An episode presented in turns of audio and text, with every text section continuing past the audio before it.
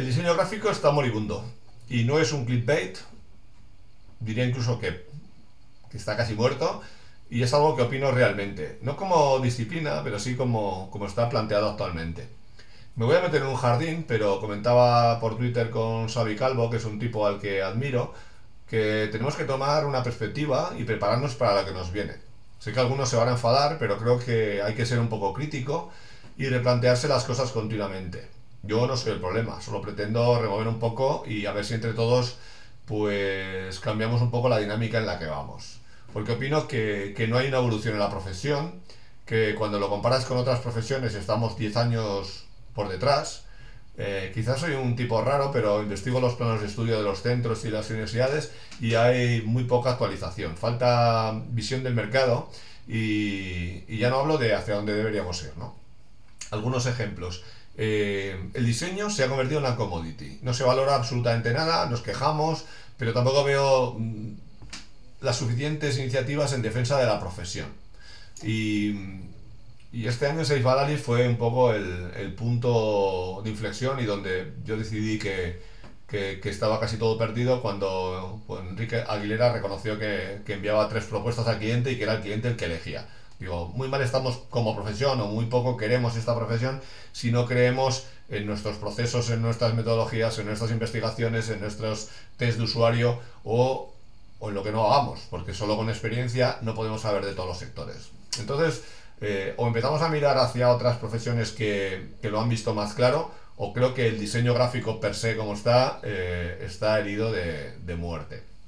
Y creo que lo más grave de todo es que ni hay debate ni hay autocrítica. Cada vez que alguien levanta un poco la voz, eh, se le crucifica bastante.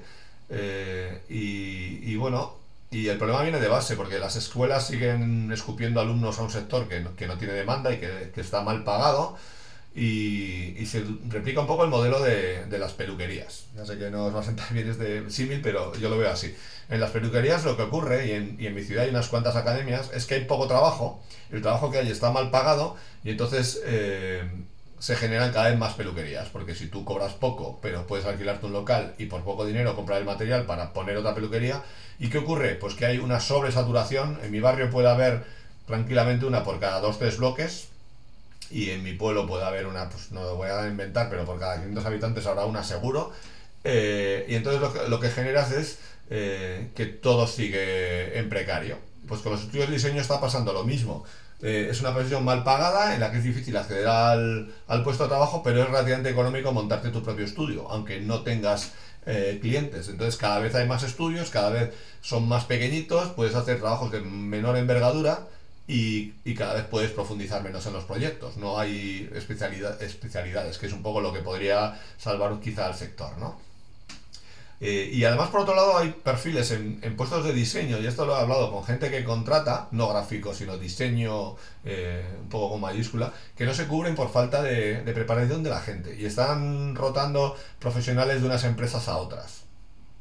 Y esto es eh, el mercado. O sea, es oferta y demanda. Me comentaba un, compañero que había ocurrido una burbuja en las ópticas hace un tiempo porque la ley obligó a que hubiese eh, un óptico titulado en cada una de ellas y no lo sabía, entonces eh, los que había iban rifándoselos por, por empresas. Ha ocurrido todo lo contrario que ocurría con los dentistas. Si hace 15 años un dentista que no facturase, perdón, que no se metiese en el bolsillo 6.000 euros al mes lo estaba haciendo mal, ahora con todas las franquicias, cadenas, etcétera, pues hay muchos que son miluristas. Entonces, mmm, creo que tenemos que tener esa visión crítica y ver hacia dónde vamos y también pensar en el, en el valor real de lo que estamos aportando. Pero sí creo que debería haber un plan estratégico sectorial para que la profesión evolucione. Eh, hay mucha preocupación por defenderla en los entornos políticos, en el Senado y tal, pero no lo veo, ojalá estuviese equivocado, en los sectores que nos dan de comer a la mayoría. Y creo que hay que formar a los clientes ¿Y dónde están los clientes? Pues yo creo que los clientes están en las escuelas de negocio, en los MBAs, en las facultades económicas y algo tan sencillo como hablaba con José María Mir, de, proponer una asignatura o un seminario sobre el valor económico del diseño y lo que aporta, eh, cómo evaluarlo, cómo contratarlo, cómo integrarlo en, las empresas, eso sí que, que aportaría valor. Eh, admiro mucho y creo que, que jamás desaparecerán pues la gente que sabe contar historias, los ilustradores, Y por supuesto los diseñadores que hagan realmente proyectos creativos a medidas. Nos vemos abocados todos a, trabajar con, fotos de stock, con plantillas, etcétera, y hable en un, en un taller que montamos titulado Diseñar con un pollo y un limón. Eh, pero nos salimos de ahí un poco, como han hecho alguna gente con, con software sí, por ejemplo, o no va a haber eh, negocio para todos. Eh, no me digáis que no se usan todo este concepto de plantillas y tiras si, si hasta el medio del sector que, más tracción tiene publica recursos que, nos faciliten la vida. No, no veo ese, esa crítica o ese discurso o ese no sé, a veces un poco de enfado quizá, ¿no? Quizás es que eche un, de menos un, chicote para, diseñadores, ¿eh? Yo soy el primero que me veo obligado a trabajar con, material de baja calidad, pero por eso tengo tanto miedo de, no del futuro, sino de lo que nos viene a medio plazo. En eso soy, y en general soy muy optimista, en eso soy bastante pesimista de, lo que viene al, sector del diseño gráfico. Así que o dominamos un poco el proceso de creación o, estamos destinados a, a desaparecer fagocitados, ¿no?